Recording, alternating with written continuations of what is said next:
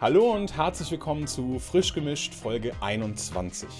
Heute dreht sich alles um die Universes Beyond. In dieser Woche haben wir ja bereits was über Warhammer 40.000 erfahren und wir wollten einfach mal einen Deep Dive machen in alle Universes Beyond, die Magic schon erschaffen hat oder mit denen Magic schon kooperiert hat und die, die in Zukunft noch kommen werden, was wir davon halten. Wir haben auch selber ein paar Universes Beyond vorbereitet für euch, die sind bestimmt super witzig und abwechslungsreich und wir haben tatsächlich sogar auch noch ein Gemeinschaftsprojekt. Ich glaube, das wird der absolute Oberhammer. Vorher natürlich wie immer ein kleiner Newsblock, in dem wir so besprechen wollen, was alles so im Magic-Universum passiert ist. Aber wie immer mache ich das Ganze nicht alleine. Ich habe zwei erfahrene Weltentraveler Traveler dabei. Wie geht's euch beiden?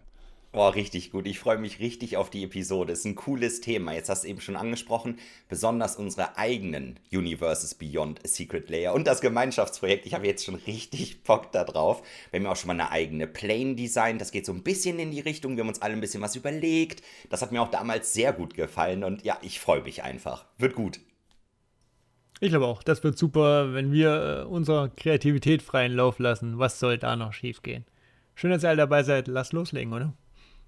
Genau, und dann fangen wir auch direkt mal mit einem kleinen Newsblock an. Als erstes mal so ein bisschen in den Bereich Premier Play, Organized Play. Ich war am letzten Wochenende bei einem Paper-Turnier und zwar beim Regional Championship Qualifier im White Rabbit in Essen.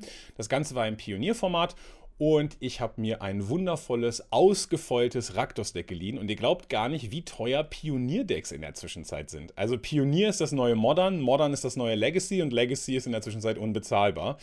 Und äh, es hat aber mal wieder Spaß gemacht, tatsächlich auch ein Constructed-Turnier zu spielen. Man hat so alte Gesichter wiedergesehen. Irgendwie ändert sich das ja auch nicht. Also ein paar Jahre war jetzt Corona-Pause, aber so die gleichen Nasen sind dann doch wieder auf dem Turnier und zocken halt irgendwie um den begehrten Slots, um dann nach Sofia zu kommen.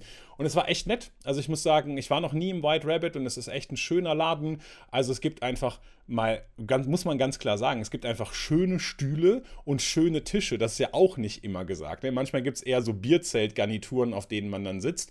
Also das war echt gut. Kaffeemaschine, Snacks und so weiter. Die Leute haben sich richtig bemüht. Also auch die, die sozusagen die Inhaber des Local Game Stores. Es gab irgendwie mal eine kleine Pause zwischendurch. Die haben sich überlegt, so nach drei Runden machen wir eine kleine Pause, dass ihr was essen gehen könnt. Also das Turnier nicht so durchgezogen, sondern einfach so ein bisschen auf die Spieler geachtet.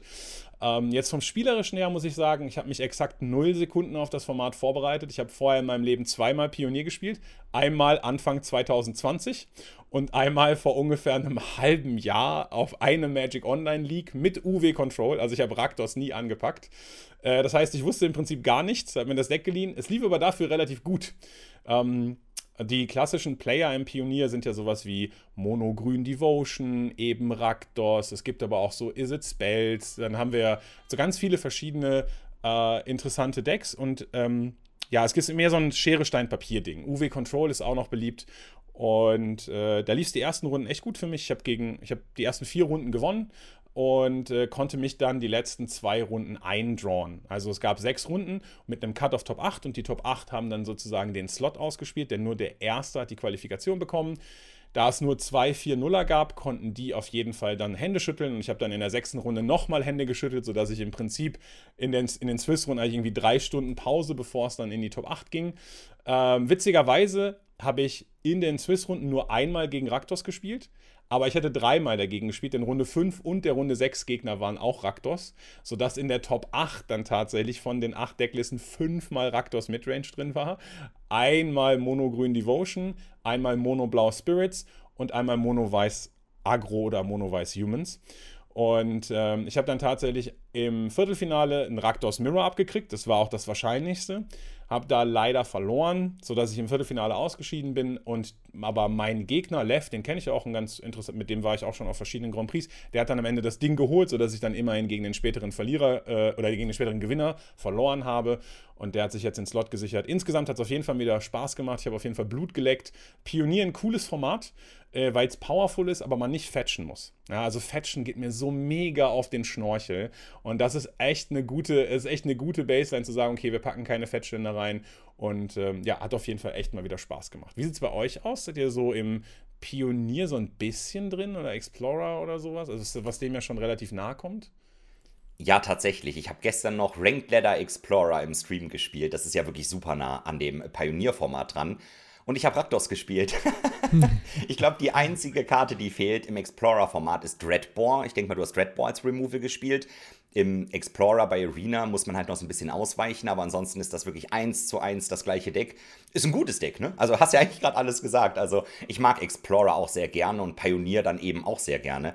Ich warte halt eigentlich nur noch darauf, dass das Pioneer-Format dann komplett das Explorer-Format bei Arena ablöst. Das soll ja auch demnächst irgendwann dann mal passieren, wenn wir quasi alle Karten haben.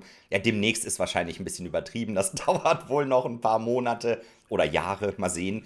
Aber Jahre, Explorer ja. kann man dann, ja, Explorer kann man an sich schon sehr gut spielen. Und ich mag das Format super gerne. Es ist ein sehr cooles Format auf jeden Fall. Würde ich empfehlen. Mein Pioneer Game Count ist noch bei null. Insofern tatsächlich im Papierformat habe ich es noch nie spielen können. Ähm, irgendwas hätte ich sicher mal gebaut bekommen. Aber hier lokal ist auch noch nicht so verbreitet, hat irgendwie noch nicht so gezündet.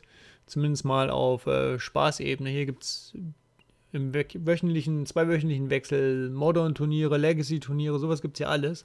Aber tatsächlich keine Pioneer-Events meines Wissens nach. Also es scheint wohl eher erstmal noch das äh, WotC ähm, Turnierformat of Choice zu sein und noch nicht bei der Community, bei den selbst organisierten Turnieren. Mal schauen, ob sich das noch demnächst ändert. Ja, also Modern hat auf jeden Fall noch einen klaren Beliebtheitsbonus. Modern gibt es schon länger und hat halt viele Liebhaber und hat, glaube ich, auch die größte Spielerschaft. Aber ich kann mir vorstellen, dass Pioneer auf kurz oder lang das Ganze zumindest, zumindest ein bisschen ausnivellieren wird und da auch viele Leute das spielen werden. Aber genau wie du sagst, hier in Münster ist es auch so, es gibt eine Modern-Liga und keine Pionierliga, was ich persönlich ein bisschen schade finde.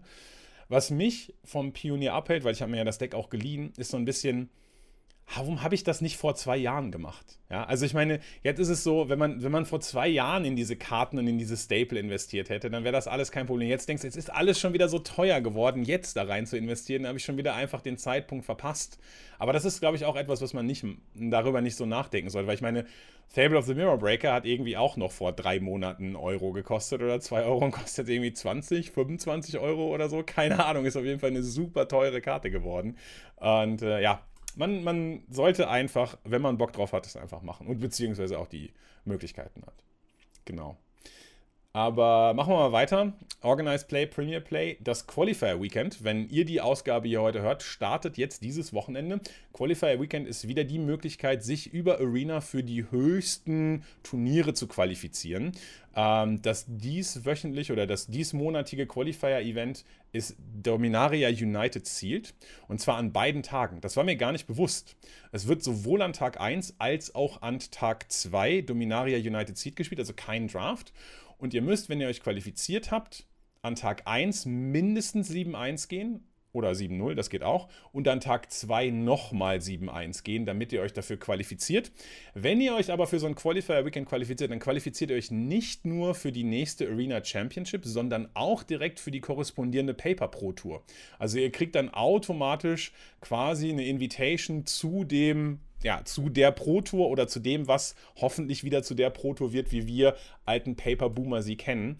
Ähm, das Spannende ist vielleicht noch, wie man sich dafür qualifiziert. Das hat sich ja vor kurzem auch geändert.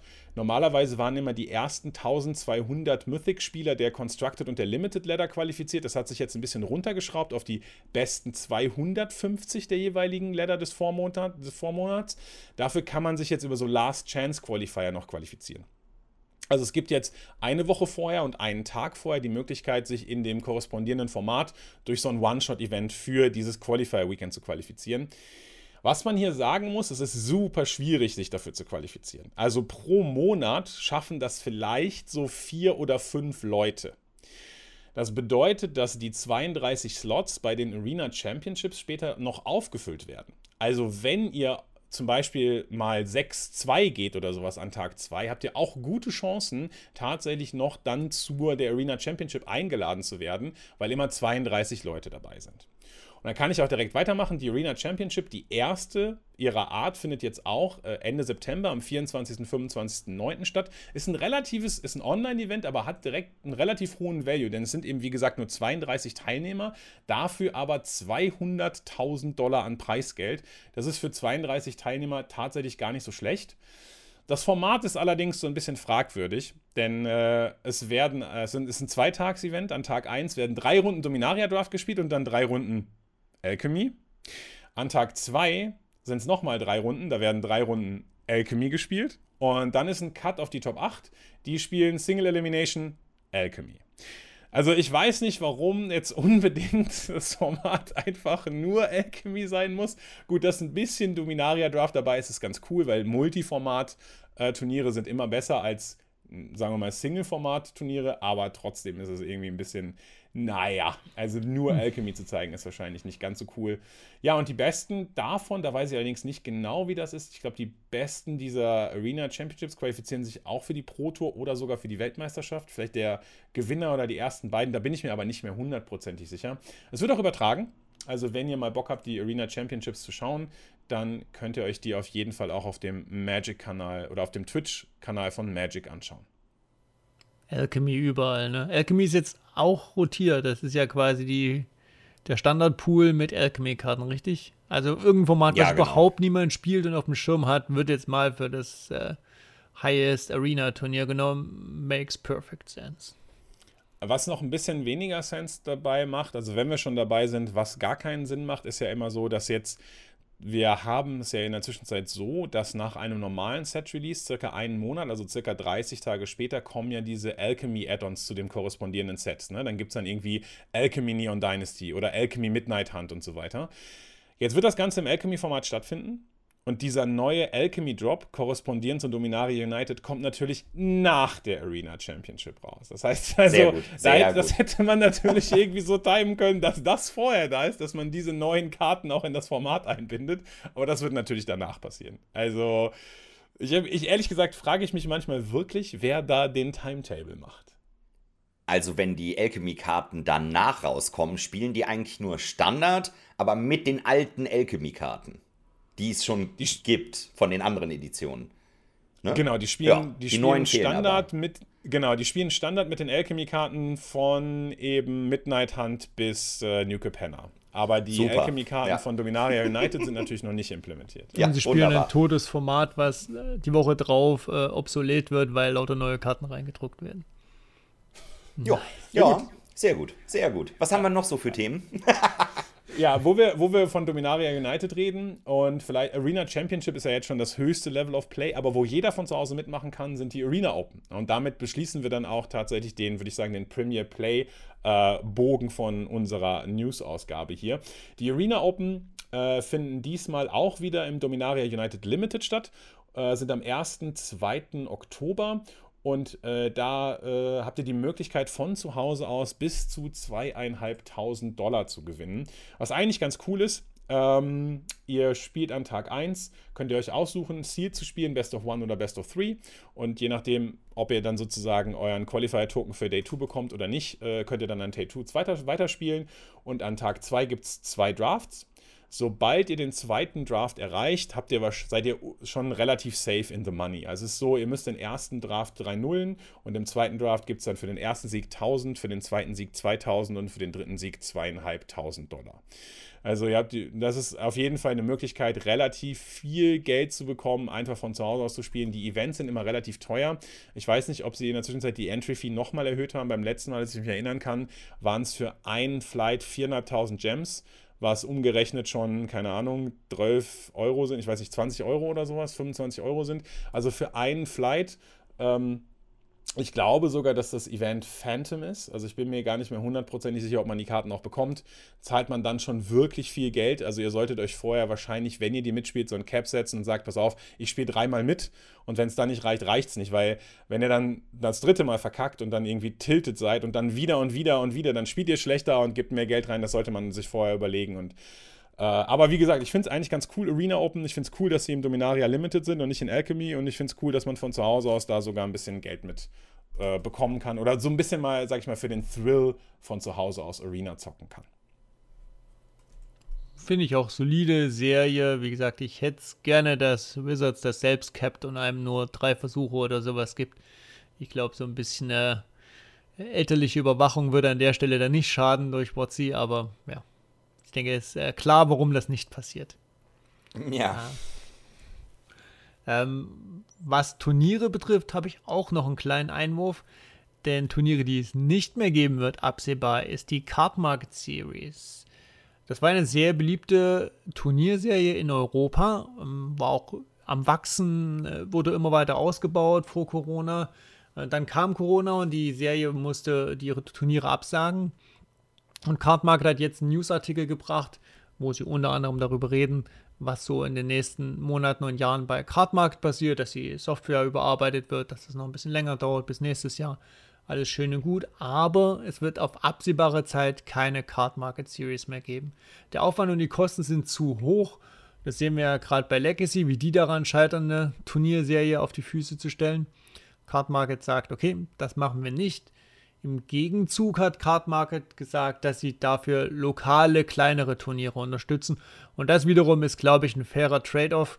Ähm, ich glaube, in jeder Region gibt es ja dann oft so eine kleine Turnierserie, ob es jetzt hier im, im Süden die Winne Dual Legacy Turniere sind oder die Eternal Series in Aalen, wo dann Modern oder Legacy gespielt wird. Wenn sowas dann ein bisschen von Card Market unterstützt wird, ein bisschen was in den Preispool reinbekommt, ist das, glaube ich, für die lokalen Spieler genauso gut. Erstmal. Insofern Weiß nicht, war einer von euch mal auf der Card Market Series? Tatsächlich nicht. Ich habe die einmal gecastet. Also ich habe mhm. einmal mit äh, Yamin äh, zusammen die Card Market Series in Paris gecastet. Das war auch ein tolles Event. Ich, das war auch Anfang 2020, aber da war Corona noch, das war Februar 2020, ich glaube, es war ja auch noch nicht, Corona gab es bisher dann nur in Südostasien. Und da war aber so ein riesiger, krasser Wirbelsturm. Und dann musste man zwischenzeitlich einfach, mussten die die Site wechseln, weil irgendwie, keine Ahnung, dass die Site eingestürzt ist oder irgendwie Dach oder keine Ahnung. Dann mussten, die, mussten halt alle Spieler und das komplette Equipment und alles umgezogen werden. Und wir, ja, wir müssen kurz eine Unterbrechung vom Broadcast machen, weil wir müssen das Studio in einer anderen Site wieder aufbauen. das war halt so das erste Mal die Series gecastet und denkst so, ja gut, okay, dann schauen wir mal. Ich bin auch an dem Wochenende nicht nach Hause gekommen, weil die Züge nicht mehr gefahren sind.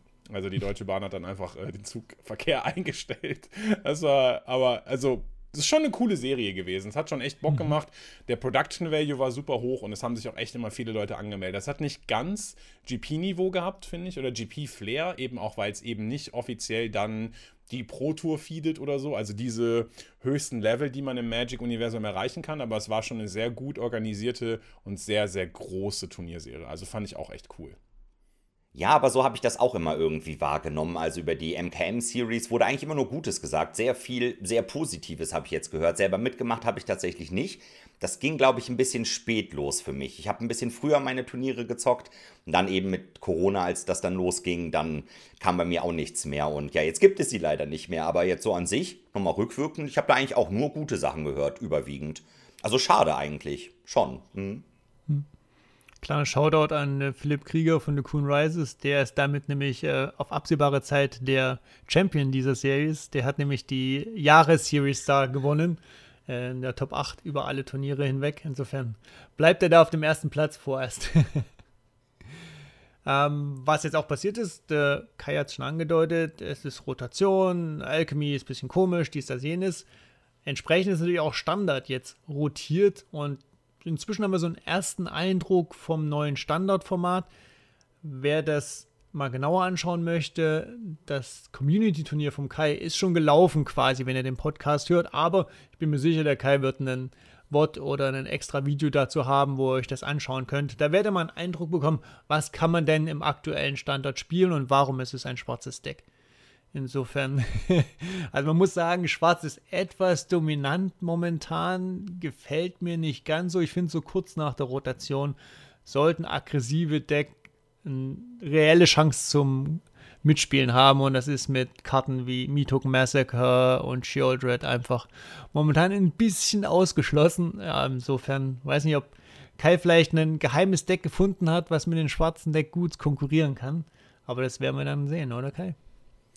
Ja, also viel gibt es da nicht. Also ich glaube, man ist schon auf der sicheren Seite, wenn man Sümpfe in sein Deck packt. Also das ist auf jeden Fall so die Dominanz der, der schwarzen Midrange-Deck. Die sind einfach hyper effizient und hyper stark. Also das Schwarz war vorher schon eine der besten Farben im Standard. Äh, und jetzt eben auch noch durch die neuen Threads, die dazu gekommen sind, mega, mega gut. Ganz egal, ob du es Mono-Schwarz spielst, mit Rot-Splash, mit Rot- und Blau-Splash, mit Weiß und Blau. Hauptsache Schwarz ist dabei. Es gibt so ein paar Möglichkeiten, äh, das so ein bisschen auszuhebeln, wenn man ganz, ganz krass over the top geht. Denn Raktos ist, oder die schwarzbasierten Decks sind äh, im Herzen halt immer noch Midrange-Decks. Und man kann halt, wenn man wenn es wirklich drauf anlegt, kann man da einfach over the top gehen. Also es gibt so ein Boros Reanimator Deck, das spielt halt vier Sanctuary Warden, also den Engel aus New Capenna und viermal den Titan.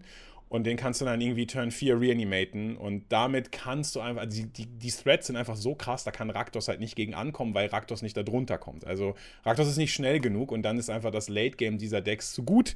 Das Problem ist, es verliert halt gegen alles andere außer diesen Midrange Decks. Ja? Also das ist halt, wenn dann jemand mal einen Basic Mountain legt, dann kannst du halt nicht mehr gewinnen. Also von daher ähm, würde ich sagen, so im Schnitt gegen einen gegen das Feld at Large ist, glaube ich, jedes schwarzbasierte Midrange-Deck im Moment einfach das, das Deck der Wahl.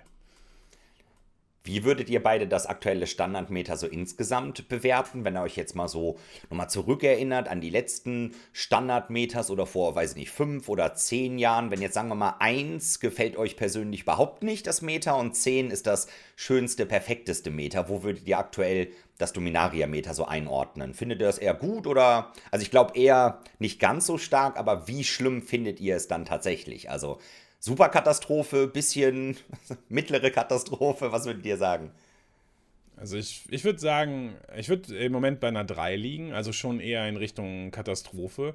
Aber ich würde ein großes Konfidenzintervall drumlegen, denn äh, machen wir uns nichts vor.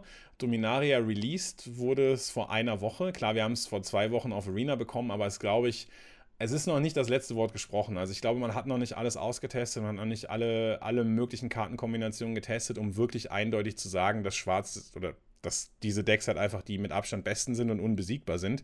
Von daher würde ich sagen, drei mit einem Konfidenzintervall zwischen 1 und 6. Also es könnte, wenn es sich mhm. bewahrheitet, wirklich Richtung richtig terrible gehen, aber es könnte auch genauso gut sein, dass jemand noch irgendwie den Schlüssel findet, ein funktionierendes Agro-Deck oder ein funktionierendes Control-Deck zu bauen. Und dann wird es wieder ein bisschen besser. Ja, ich glaube, momentan ist es nicht so gut. Ich bin vielleicht sogar fast bei einer. Ja, 3 ist vermutlich schon okay, weil also die Karten, die man spielt, sind ja schon stark. Also, was man an Einzelkarten spielt. Also, das Gameplay ist jetzt nicht ultra bad, nur die Auswahl ist ein bisschen arg eingeschränkt. Das ist das Einzige, was mich ein bisschen stört. Wir haben jetzt ja nicht so richtig lange bis zur nächsten Edition. Im November kommt schon Brothers War raus. Ich denke, bis dahin lässt Wizards auch laufen. Danach kann ich mir gut vorstellen, dass so ein Meathook Massacre oder sich verabschieden muss. Insofern schauen wir mal, was bis dahin passiert. Dann würde ich sagen, kommen wir so langsam zu unserem Hauptthema. Jetzt haben wir die wichtigsten News auf jeden Fall besprochen. Es gibt natürlich noch kleine News, also bevor wir jetzt mit Universes Beyond starten, nochmal ganz kurz Secret Layer. Ist ja quasi im gleichen Bereich. Ihr habt wahrscheinlich schon drauf gewartet, kein Podcast ohne Secret Layer. Und heute ist wirklich, wirklich ein guter Podcast dafür. Also gleich mit unseren selbst ausgedachten Secret Layern. Da sind noch ein paar richtig gute Sachen am Start. Aber was jetzt auf jeden Fall rauskommt, also wirklich erscheinen wird, die Astrology-Länder. Da kommt das nächste raus. Virgo, auf Deutsch glaube ich Jungfrau ist das als Sternzeichen. Kann ich jetzt wieder im Allgemeinen nicht super viel drüber sagen. Das Bundle kostet wieder 35 Euro oder dieses Secret Layer sind dann 35 Euro. 34,99 für fünf Full Art Länder, also komplett unverändert. Das Artwork ja, es ist eine Insel auf jeden Fall. Dieses Mal das Astrology Land. Ja, es ist eine Insel mit einer ja, mit einer Landmasse, mit einer Insel drauf, eine Sonne im Hintergrund. Ich kenne mich einfach nicht genug mit Sternzeichen aus, ob das irgendwie relevant ist. Christian, kannst du das erklären? Ja, das ja? sind die Virgin Islands. nicht wirklich. Oh Mann. Anders kann ich es mir nicht erklären, aber das muss einfach als Erklärung reichen. Das lasse ich jetzt einfach so stehen. Ja, wunderbar. Dann würde ich sagen, gehen wir zum nächsten Produkt über. Oh Mann! Warum musste das denn jetzt sein? Das nächste Produkt, Warhammer 40k, die Commander Decks wollen wir auch noch ganz kurz drüber reden, wobei da haben wir ja schon drüber geredet. Wir haben uns schon mal kurz quasi die einzelnen Decks vorgestellt. Es gibt die Mächte des Chaos, die Necron-Dynastien, die Streitkräfte des Imperiums und den Tyrannidenschwarm. Was ich dazu sagen wollte, einmal Release Date, falls ihr darauf warten solltet, verfügbar ab dem 7. Oktober. Also jetzt auch nicht mehr super lange, deswegen müssen wir das hier auf jeden Fall erwähnt haben. Und die Decks kosten so, ja, knapp 50 Euro pro Deck. Im Set ist das Ganze dann wieder ein bisschen billiger, je nachdem, wo ihr das Ganze dann besorgen würdet. Aber die sind schon ein bisschen teurer. und wir reden hier nicht von der Full Art, diese, diese Full-Version. Es gibt ja alle Decks auch nochmal komplett in Foil, die Foil-Version. Das sind die Non-Foilen-Decks, die kosten fast 50 Euro das Stück. Ich meine, es sind auch starke Karten dabei, aber ja, es gab auch früher Commander-Decks mit starken Karten, die eben nur so um die 30 Euro gekostet haben. Also das fand ich hier wichtig, der Preis, das wollte ich auf jeden Fall erwähnt haben. Da haben sie nochmal ein bisschen draufgeschlagen, oder? Ja, die sind halt vermutlich, die wissen, wer die Zielgruppe ist, die äh, Warhammer-Fanboys und Girls. Äh, da fließt das Geld gut. Äh, da kann man das schon mal riskieren, den Preis ein bisschen hochzudrehen, ja.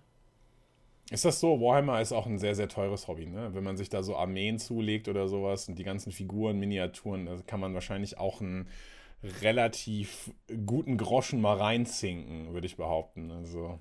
Ja, da kann man schon ganz gut investieren. Ich habe ja früher Warhammer Fantasy gespielt. Also es gibt einmal das Fantasy-Universum und quasi das, die, das Zukunftsszenario, nenne ich das jetzt mal, im Jahr 40.000. Ich hoffe, ich habe das richtig erklärt, weil, wie gesagt, ich habe nur Fantasy gespielt.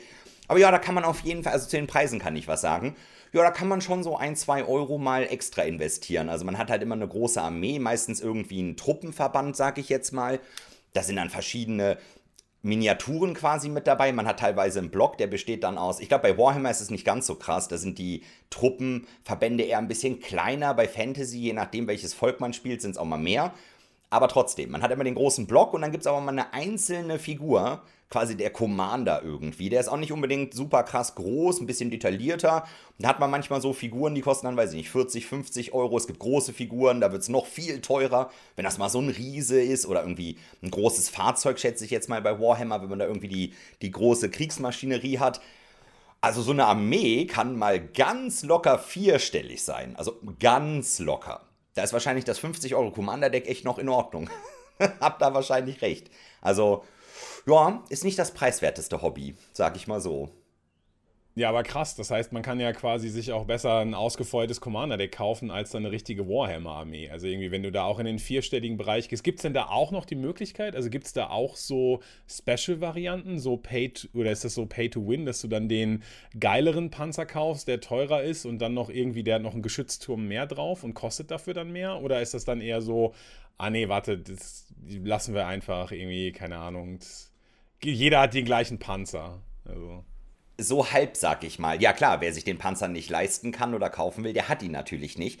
Die Sache ist, bei Warhammer einigt man sich vorher quasi auf ein Punktelimit. Also je stärker die Einheit, sagen wir mal, es gibt irgendwie drei kleine Fahrzeuge, die sind dann 100 Punkte zusammen. Es gibt aber auch einen Panzer, der ist 500 Punkte. Wenn man dann am Ende sagt, ja, wir lassen mal eine Schlacht spielen, 1500 Punkte pro Person, dann kann es halt auch sein, dass der eine sagt, okay, ich stelle zwei Panzer mit einem kleinen Trupp auf und der andere sagt, ich stelle 500 Infanteriesoldaten auf mit einer Handgranate, Space Marines oder weiß ich nicht genau. Also kann das dann halt auch durchaus sein, dass dann sehr wenig Miniaturen bei einer Person sind und auf der anderen Seite sehr viele, auch wenn die die gleiche Fraktion quasi spielen. Das kann halt schon vorkommen. Und es gibt auch immer Variationen von jeder Miniatur. Also man kann den Panzer dann für unterschiedlich viele Punkte auch unterschiedlich ausrüsten. Dann kann man irgendwie sagen, das Grundding hat folgende Grundwerte, kann sich so weit bewegen, hat so viele Würfel quasi, ne, die haben ja unterschiedlich viele Würfel. Und dann kann man aber noch sagen, der kostet 500 Punkte, für 50 Punkte kriegst du irgendwie einen Bonusgeschützturm, für nochmal 50 Punkte kann der, weiß ich nicht, über besonderes Gelände fahren, was er vorher nicht kann. Dann kann er irgendwie durch Wasser, flaches Wasser fahren, ich weiß es nicht genau. Also so kann man das dann variieren. Also, aber am Ende, wenn man die Figur nicht hat, kann man sie natürlich nicht spielen. Also das ist dann auf jeden Fall ein Problem. Aber es gibt jetzt so an sich jetzt nicht so die Special Foil Variante oder irgendwas in die Richtung. Man kann die nur strategisch unterschiedlich für unterschiedlich viele Punkte ausrüsten, sagen wir es mal so. Ich hoffe, das hat so ein bisschen erklärt. Meintest ja, du das? Ja, ja, es hat, es hat auf jeden Fall das erklärt, aber das zeigt auch nur, wie komplex das Game ist. Also, das irgendwie, das ist ja auch ein riesen Balancing-Act dann einfach, dass man immer bei jeder Einheit bestimmen kann, wie viele Punkte die dann schlussendlich werden. Das ist ja völlig abgefahren. Das ist tatsächlich ziemlich komplex, ja. Macht es aber auch ziemlich gut. Also ich habe das Spiel so an sich, das Spiel im Kern super gerne gespielt tatsächlich. Das ist schon richtig, richtig cool. Also sein, sein Trupp vorher überlegen, was sollen die können? Ist da irgendwie ein Zauberer dabei oder nicht? Was sollen die machen? Sind das viele, wenige? Sollen die besonders stark da drin sein, irgendwie einen Captain abzuschießen oder Fahrzeuge, Maschinen? Das ist schon ziemlich, ziemlich cool. Man kann das Gelände spielen, dann hat man irgendwo Bäume stehen oder Mauern. Wenn man sich dahinter stellt, ist man schwerer zu treffen, zum Beispiel, solche Geschichten. Also es ist wirklich super, super komplex. Das Einzige, was mich halt gestört hat, war, es ist halt echt mega, mega teuer, wie wir gerade mhm. gesagt haben. Also da kann man locker ein paar hundert Euro mal in so eine Standardarmee. Es gibt natürlich auch so ein Starter-Set, das gibt's auch. Es gibt wie bei Magic so Dual-Decks, das sind dann zwei Fraktionen gegeneinander und jeder hat so ein paar Grundeinheiten für, weiß ich nicht, 1000 Punkte.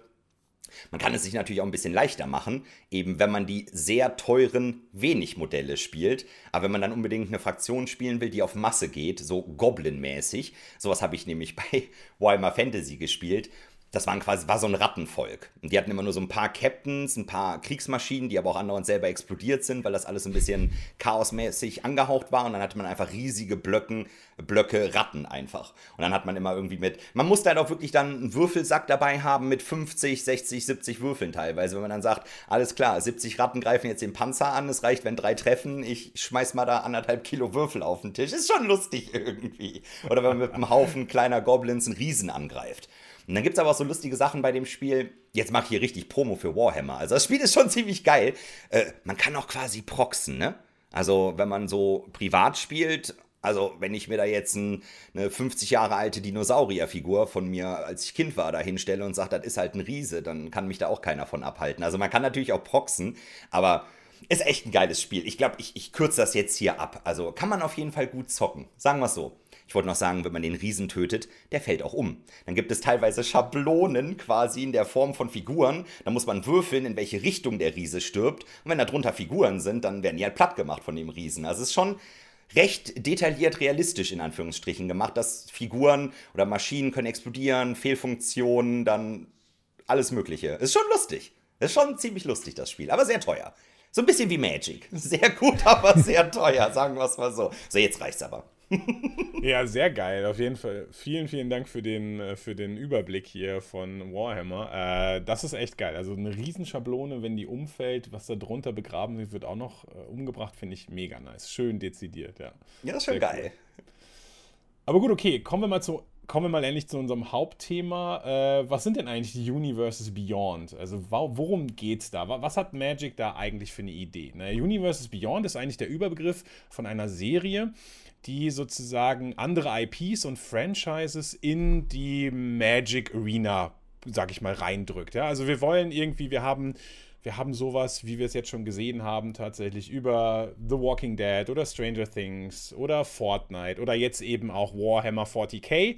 Äh, die, da werden einfach schon bestehende Charaktere, bestehende Geschichten, bestehende Artefakte, alles das, was es in dieser Welt schon gibt, einfach so ein bisschen umgemünzt und auf Magic-Karten gepresst. Mit Formulierungen, mit Regeln, die wir im Magic-Universum kennen, die aber tatsächlich auch für die Liebhaber der anderen IPs halt irgendwie einen Wiedererkennungswert haben. So dass da einfach gesagt werden, ach krass, guck mal hier, der General von dieser Tyrannidenarmee oder von diesem Tyrannidenschwarm, der macht ja genau das, was er auch irgendwie in Warhammer macht oder keine Ahnung, die Walking Dead Charaktere haben irgendwie eine gute Möglichkeit, Zombies zu killen oder was auch immer man jetzt gerade sagen möchte. Das wird halt einfach darin übergepackt und ähm, Magic hat auf jeden Fall angekündigt, dass es das immer mal wieder geben wird. Also Universes Beyond wird es in jeder, in jede Richtung, aber gar nicht festgelegt. Also auch in jeder möglichen, jedes mögliche Franchise kann davon äh, betroffen sein, sage ich jetzt mal in Anführungszeichen. Wir haben eben schon The Walking Dead, Stranger Things, Arcane, Street Fighter, Fortnite. Warhammer 40k, Lord of the Rings und Doctor Who sind angekündigt. Also es gibt schon auch, man sieht auch schon, dass es sehr, sehr, sehr differenziert ist. Also es geht jetzt nicht nur irgendwie besonders nahe oder Magic-nahe Universen, wie eben zum Beispiel Warhammer 40k, wo man so ein bisschen den Fantasy-Aspekt übernehmen kann, sondern auch tatsächlich so Pop-Culture-Referenzen. Ne? Also zum Beispiel sowas wie Doctor Who oder sowas oder Serien wie Walking Dead. Also da wird von nichts Halt gemacht und es wird irgendwie geguckt, wo rein man da so, äh, ja, womit man dann auch irgendwie coole Magic-Karten drucken kann. Ja, was haltet ihr denn generell von der Idee, Universes Beyond, andere Franchises in Magic-Karten zu packen? Schwierig. Äh, ziemlich komplexes Thema. Zum Glück machen wir auch einen Podcast darüber. Dann kann ich ja ein bisschen ausholen. Also, oh, das ist wirklich schwierig, je nachdem. Also, ich fange mal an. Ich persönlich brauche das nicht. Ich denke mal, das ist jetzt nicht die super Überraschung, so wie wir immer hier über Secret Layer reden. Also, ich persönlich brauche das nicht, finde das aber völlig in Ordnung. Also irgendwie muss das halt, also es muss nicht gemacht werden, aber ja, wir wissen, das Ganze wird an der Börse gehandelt, da müssen Gewinne gemacht werden, die Sachen werden ohne Ende gekauft, kommen also super gut an. Die Nachfrage ist da, also bin ich da cool mit, sag ich mal so. Ich persönlich brauche das nicht, aber es gibt scheinbar super viele Leute, die das mögen und dann finde ich das völlig in Ordnung. Ich finde es auch völlig in Ordnung, wenn man quasi gegen mich mit den Karten spielt. Da bin ich eigentlich auch komplett cool mit. Ich kenne das zum Beispiel auch von anderen Spielen. Da wurde zum Beispiel auch mal, ein, zum Beispiel Street Fighter hast du jetzt gesagt. Street Fighter ist zum Beispiel so eine Marke, sage ich jetzt mal, so ein Franchise, was tatsächlich schon öfters irgendwo aufgetaucht ist. Also aus dem Street Fighter-Universum kenne ich das tatsächlich, seien es Crossover-Spiele oder dass Charaktere tatsächlich in komplett anderen Spielen einfach auftauchen. Ich muss dazu sagen, Street Fighter habe ich immer sehr gerne gespielt. Also das basiert jetzt nicht darauf, dass ich Street Fighter nicht mag.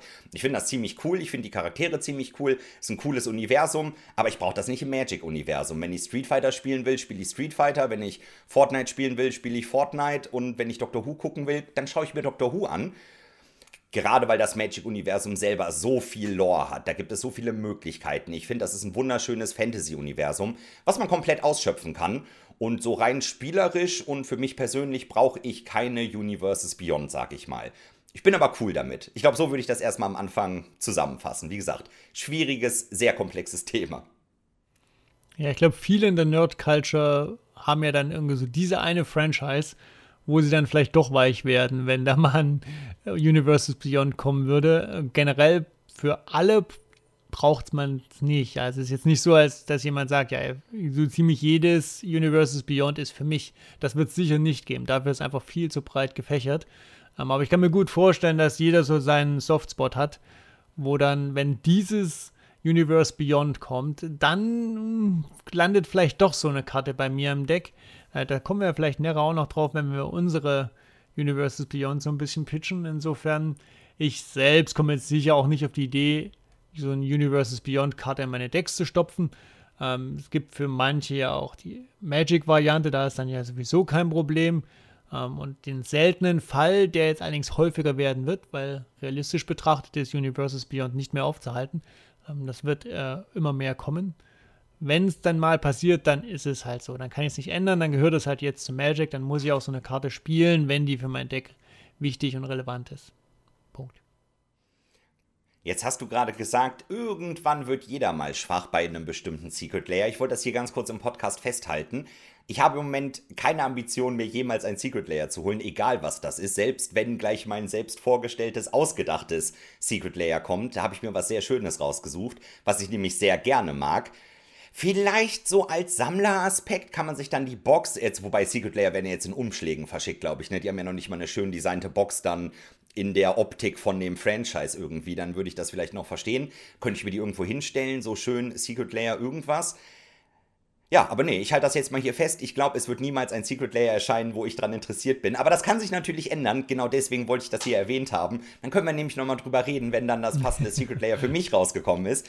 Aber, wie gesagt, ich bin cool damit, aber ich kann es mir nicht vorstellen, dass ich da mal Interesse dran haben werde. Für mich genau das gleiche Statement äh, wie von Dustin. Also, ich bin cool damit, ich brauche es nicht und ich kann mir nicht vorstellen, jemals ein äh, Universe Beyond Paket zu kaufen, selbst wenn es auf mich perfekt zugeschnitten ist. Glaube ich, wird das einfach nicht passieren. Äh, wobei ich da sagen muss, bei diesem, bei diesem Universe Beyond, das hast du gerade schon so schön gesagt, also da schlagen auch zwei Herzen in meiner Brust, denn als du gerade ein bisschen darüber geredet hast, Dustin, ist mir Kingdom Hearts eingefallen. Kennt ihr das Videospiel Kingdom Hearts? Mhm. Wo auch einfach ganz, ganz viele verschiedene Franchises zusammengepackt wurden. Da wird nämlich, da sind nämlich Donald Duck da, da ist aber plötzlich auch Sephiroth aus der Final Fantasy Saga, aber da sind so ganz viele verschiedene Charaktere, die aus verschiedenen, und das Spiel hat mir mega gut gefallen. Da muss ich sagen, das fand ich schon auch ganz cool, dass irgendwie die diese Lieblingscharaktere aus verschiedenen Universen so zusammengepackt wurden. Und das könnte natürlich ein Appeal sein, ähm, wo, wo man vielleicht dann doch schwach werden könnte. Ja, weiß ich nicht. Dazu sind mir jetzt aber noch zwei Sachen eingefallen. Zum einen Kingdom Hearts, das ist ja quasi ein extra Spiel, oder? Ich bin mir nicht ganz sicher. Also ich kenne das Spiel, ich weiß aber nicht, wie das losgegangen ist. Würden sie jetzt ein extra Brettspiel rausbringen, sowas wie Magic vs. Pokémon oder sowas, und dann battelt sich Jace und Ash irgendwie, ich weiß es nicht, sowas. Das wäre dann schon wieder geil. Also wenn dann das passende Franchise dabei ist und es ist wirklich ein Extra-Spiel, dann ist es wieder was anderes. Dann finde ich es auch super, super cool. Also wenn das Spiel wirklich designt wird mit der Intention, da sollen mehrere Franchises oder Charaktere aufeinandertreffen, dann finde ich das auch sehr geil tatsächlich. Aber Magic ist im Ursprung Magic, das Ne? Also, das ist dann für mich tatsächlich ein Unterschied. Wäre es ein Extraspiel, fände ich es auch ganz cool. Und mir ist noch ein Secret Layer eingefallen, Kai. Was wir uns eventuell kaufen würden, ich mache mal ein Angebot für Wizards: Secret Layer Solaris. Wenn das perfekt auf uns selber gemünzt ist, ich glaube, dann würde ich es mir vielleicht holen. Das wäre eine Ehre, Nein. das fände ich geil. also ich glaube, wenn ein Secret Layer perfekt auf uns gemünzt werden sollte, dann werden wir ja wohl die absolut ultra Premium Platin Version umsonst von Wizards kriegen. Also das würde ich mir dann wohl nicht kaufen, denn erwarte ja, okay. ich, dass ich das eingerahmt in einem Goldrahmen zugeschickt kriege. Mit vielen Dank äh, dass ihr so viel Content für uns gemacht habt. Oder? Also dann, äh, also das, das erwarte ich ja wohl als Mindestes. Ja, das wäre ja. natürlich auch eine feine Sache. Also ich meine jetzt, ob man es sich jetzt kauft oder umsonst bekommt, mal dahingestellt, aber ich würde sagen, Secret Layer, Secret Layer Solaris, das fände sogar ich nice. Also es muss nicht äh, Secret Layer über mich sein. Ja, da, da kommen wir schon Ne? Wenn man die Leute dann kennt, das ist schon eine ganz andere Geschichte. Also, ne, jetzt habe ich es aber mal hier festgehalten. Mal gucken, was in Zukunft kommt. Wizards, ihr könnt uns gerne anschreiben für Secret Layer frisch gemischt oder so. Fände ich auch ziemlich geil. dann können wir ja nochmal drüber reden. Schauen wir mal. Jetzt würde ich für die Zuhörer und Zuhörerinnen nochmal kurz sortieren, weil wir jetzt viel Secret Lair erwähnt haben. Das ist eine Möglichkeit, wie Universes Beyond verteilt werden. Ähm, da sind zum Beispiel eben die genannten Arcane, Street Fighter, Walking Dead, sowas wird über Secret Lairs verteilt. Das stellen wir euch ja auch jedes Mal vor, wenn da was kommt. Das verpasst ihr also hier im Podcast nicht. Also Follow da lassen, dann kriegt ihr immer mit, wenn was kommt. Dann gibt es jetzt die Commander Decks. Das ist jetzt für Warhammer 40k zum ersten Mal so, dass wir ein Commander Deck als Universe Beyond bekommen. Dann gibt es Skins also nur umgeänderte Magic-Karten. Das hatten wir zum Beispiel bei Ikoria, wo dann die Godzilla-Skins ähm, dabei waren. Wir hatten es für die Welt von Innistrad, wo dann die Dracula-Skins dabei waren. Wir hatten es auch schon im Rahmen von Promos. Auch das gibt es selten.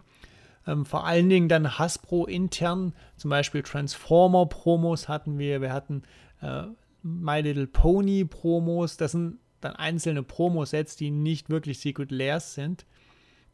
Also das sind so die Möglichkeiten wie Universes Beyond, auch wenn es dann vielleicht nicht jedes Mal Universes Beyond heißt, ähm, verteilt werden können. Und das wird sich jetzt vermutlich alles so quer durchziehen durch die nächsten Jahre, gehe ich von aus.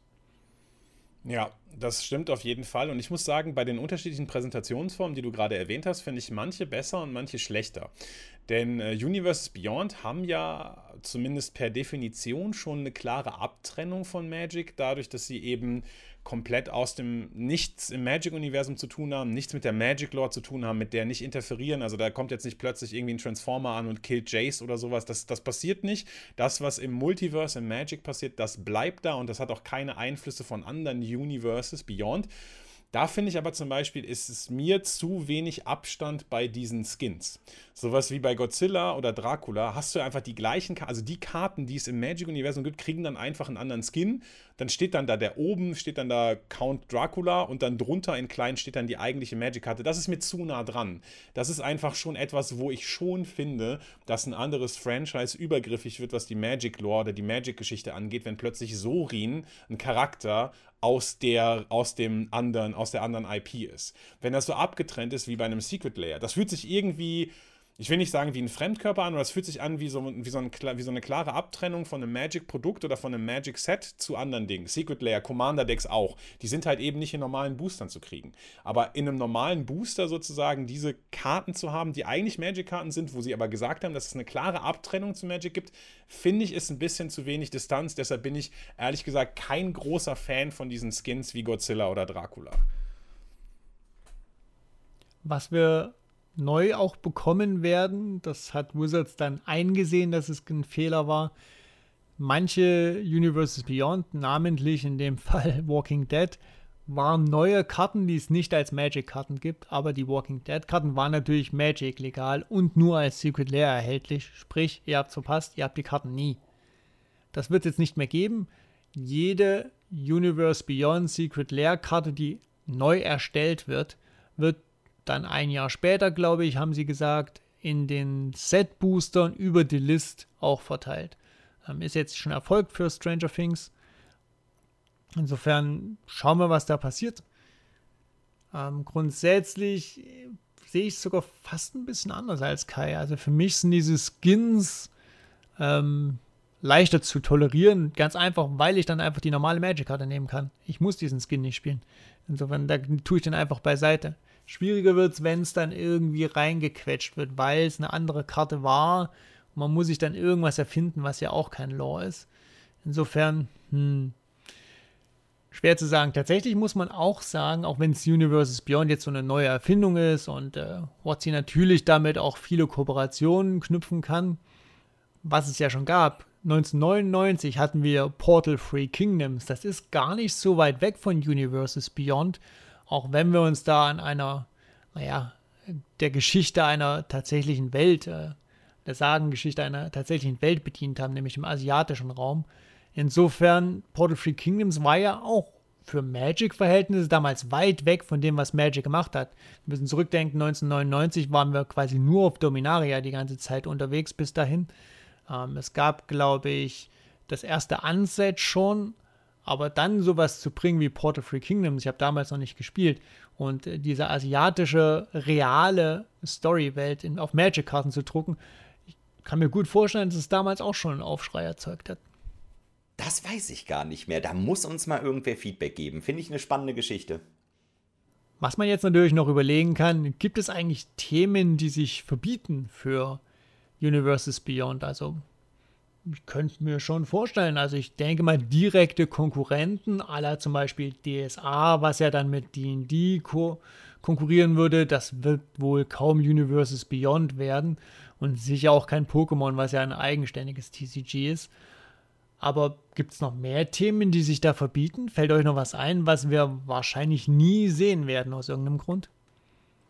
Vielleicht sind manche Franchises nicht geeignet anhand des Themas, habe ich kurz gedacht, aber dann habe ich an Walking Dead gedacht. Also diese klassischen Sachen, so nach dem Motto auf Capenna, da gibt es nur dieses Halo. Ne, wie wurde das dann nochmal beschrieben? Das wurde dann sehr nett beschrieben, was Halo ist. Substanz. Also so ne, diese klassischen Themen irgendwie, Drogen, Gewalt, sowas in die Richtung habe ich erst gedacht. Fällt vielleicht quasi raus, also nicht nur, wenn es irgendwie andere Franchises, direkte Konkurrenten sind, sondern wenn es thematisch irgendwie nicht passt. Aber ich glaube, das ist dann doch nicht so relevant. Also Walking Dead, wie gesagt. Das hat zumindest eine FSK von 16, glaube ich. Bin ich mir gar nicht mehr sicher, wie das gerade aktuell ist. Zumindest am Anfang war es, glaube ich, mal so. Ich habe da das Ende jetzt auch nicht mehr verfolgt, aber scheint jetzt nicht so das große Problem zu sein. Also ich glaube, thematisch wird mehr oder weniger alles umgesetzt, würde ich jetzt mal sagen. Klar, manche Themen, die einfach so super krass sind, die kann man einfach nicht machen. Aber ich glaube, das wird Wizards nicht aufhalten, so im Allgemeinen. Denke ich jetzt mal. Ich glaube auch. Also solange es beliebt ist äh, und solange es irgendwie Popculture ist, solange man irgendwie merkt, dass das gerade trendet, kann ich mir schon gut vorstellen, dass Wizards da alles mitmacht, außer eben direkte Konkurrenz. Also genau, andere Kartenspiele, andere Kartenspiel, Hearthstone vielleicht, Blizzard so an der Stelle oder so, dass da irgendwie so ein bisschen dass es da irgendwie, ja klar, wir machen jetzt Werbung für ein Konkurrenzprodukt. Ich glaube, das ist wahrscheinlich nicht das, was Wizards unbedingt will, aber ich, ansonsten ist der Kreativität da auch keine Grenzen, wird, wird da auch keine Grenzen gesetzt. Ich glaube, dass da theoretisch alles möglich ist und ich finde auch ehrlich gesagt, also mit dem Spektrum, wovon wir jetzt gerade erzählt haben, sind wir ja auch schon relativ weit. Also ich meine, es geht von Lord of the Rings, Doctor Who, Warhammer 40k, Arcane, also Stranger Things, also Serien, da, da, da, ist ja schon, das ist schon ein sehr breites Spektrum abgedeckt. Also ich weiß jetzt nicht, Secret Layer Feuerwehrautos wird wahrscheinlich nicht unbedingt kommen, okay, aber ansonsten, äh, wobei, Moment, kleiner Teaser, vielleicht schon. Folge noch, aber da, wir, da, reden wir später drüber. Aber ansonsten finde ich, ist ja auch schon genau, äh, ist einfach schon so breites Spektrum da, dass einfach, glaube ich, alles möglich ist. Ich gehe davon aus, wir werden auch noch die eine oder andere Überraschung erleben, was denn jetzt als nächstes für ein Universe Beyond auf uns zukommt. Ich denke, Disney schließt sich jetzt ein bisschen aus, äh, nachdem die auch Lorcana bringen, ihr eigenes Kartenspiel. Ich glaube, mit Walking Dead hat Wizards gezeigt, dass ähm, auch FSK 16 Themen, zumindest mal was sowas betrifft, okay sind. Ich glaube tatsächlich so, wenn es jetzt äh, die Playboy Edition oder sowas wäre, da sind die Amerikaner ja ein bisschen Brüder, also sowas wird es wahrscheinlich nicht geben, aber Gewalt und so kein Problem. Gut, dann würde ich doch sagen, jeder von uns hat als Hausaufgabe bekommen, sich doch mal so ein Universe Beyond rauszunehmen oder zwei und einfach mal vorzustellen, was kommt denn da? Was könnte denn Wotzi machen? Achtung, wenn das dann wirklich passiert, wir können nichts dafür, ne? wir haben das Wort hier nicht gegeben oder sowas. Insofern, äh, ja, wer möchte anfangen? Kai, lass mal einen. Los hier. Ah, okay. Wer, wer möchte anfangen? Kai. Okay. ja, ja, dann erzähl uns also doch mal was war, über die Feuerwehrautos jetzt. Jetzt bin ich jetzt, neugierig. Ja, jetzt, jetzt habt ihr ja auf jeden Fall. Das ist sehr demokratisch hier im Podcast. Die Zuhörer werden auf jeden Fall wissen, ja, wer möchte anfangen? Ja, okay. Ähm, ich habe zwei ich habe zwei, ähm, mir zwei Universes Beyond ausgesucht. Das eine ähm, ist, sage ich mal, ein relativ naheliegendes und spielt auch so ein bisschen ja, in, in die Vergangenheit von Universes Beyond, was man da schon kennt, ist ein Serien-Universe Beyond und zwar einfach Breaking Bad. Breaking Bad ist für mich eine der besten Serien, die jemals produziert wurden. Ist einfach, habe ich auch dreimal geguckt, tatsächlich dreimal komplett geguckt. Das mache ich bei Serien eher selten. Ich äh, finde es einfach brillant dargestellt, brillante Schauspieler Schauspieler, brillante Story, ähm, hat eben nicht das Problem, was normale Serien haben, wie jetzt zum Beispiel Game of Thrones, wo plötzlich irgendwie die, aufgrund von Produktion so viel Druck erstellt wurde und dann sind plötzlich die letzten beiden Staffeln irgendwie scheiße oder so. Ich fand halt einfach, dass Breaking Bad genau den richtigen Abschluss gefunden hat, genau das richtige Tempo. Ist für mich eine der besten Serien und deshalb ist es für mich auch genau wie die Serien Secret Layer, die wir bisher hatten, einfach ein Secret Layer mit Einzelkarten. Genau, ähnlich wie bei Walking Dead gibt es dann halt so die Protagonisten, wie man sich das vorstellt. Walter ist dabei, Skylar, äh, Gus natürlich, Saul Goodman darf nicht fehlen. Wir haben Jesse Pinkman natürlich. Die, das sind alles so schöne Einzelcharaktere. Ähm, vielleicht gibt es noch ein paar mehr. Mike Ermentrout kann natürlich auch immer mal dabei sein. Vielleicht haben wir Walter Jr. oder Hank und Marie. Keine Ahnung, die spielen aber nicht so eine übergeordnete Rolle. Ähm, eher so die fünf Hauptcharaktere, hätte ich gesagt. Und äh, die kriegen halt einzelne Karten und es wäre schön, wenn die so eine übergreifende Mechanik hätten. Also es, ich könnte mir zum Beispiel vorstellen, dass es einen eigenen Token gibt, so einen Math-Token. Math-Token ist ein bisschen gepimpter. Äh, ein Halo-Token, also. Genau, ein Halo-Token. Er meint Halo. Nehmen wir einen Halo-Token. Also, da, da, da, darf ich, wann ist unser Podcast? Darf ich das nicht sagen? Alles gut, mach weiter. okay, äh, ist so ein bisschen so ein, ist so ein bisschen so ein gepimpter Treasure-Token einfach. Also so eine Art Token, der zwei Mana generiert, wenn man den opfert, aber dafür kriegt man zum Beispiel einen Poison Counter oder so. Also irgendwie etwas, was so einen mm. kleinen Nachteil hat oder beziehungsweise so langfristig irgendwie dazu führt, dass man das Spiel verliert. Man muss Karten millen oder sowas, halt irgendwas, was ein Nachteil sein könnte, wenn man davon zu viel nimmt. Aber erstmal natürlich positiv ist.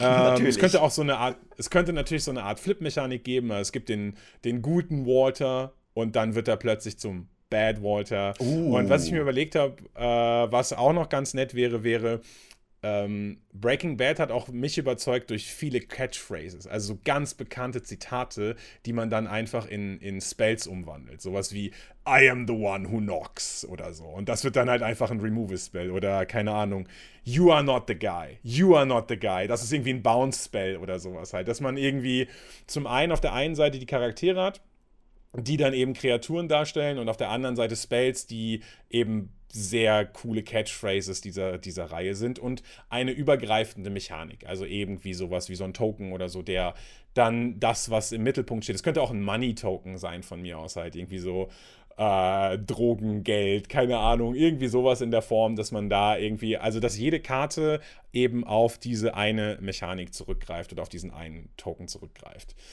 Das ist so der erste Teil, also das ist, das, das ist die, das ist mein erstes Universes Beyond.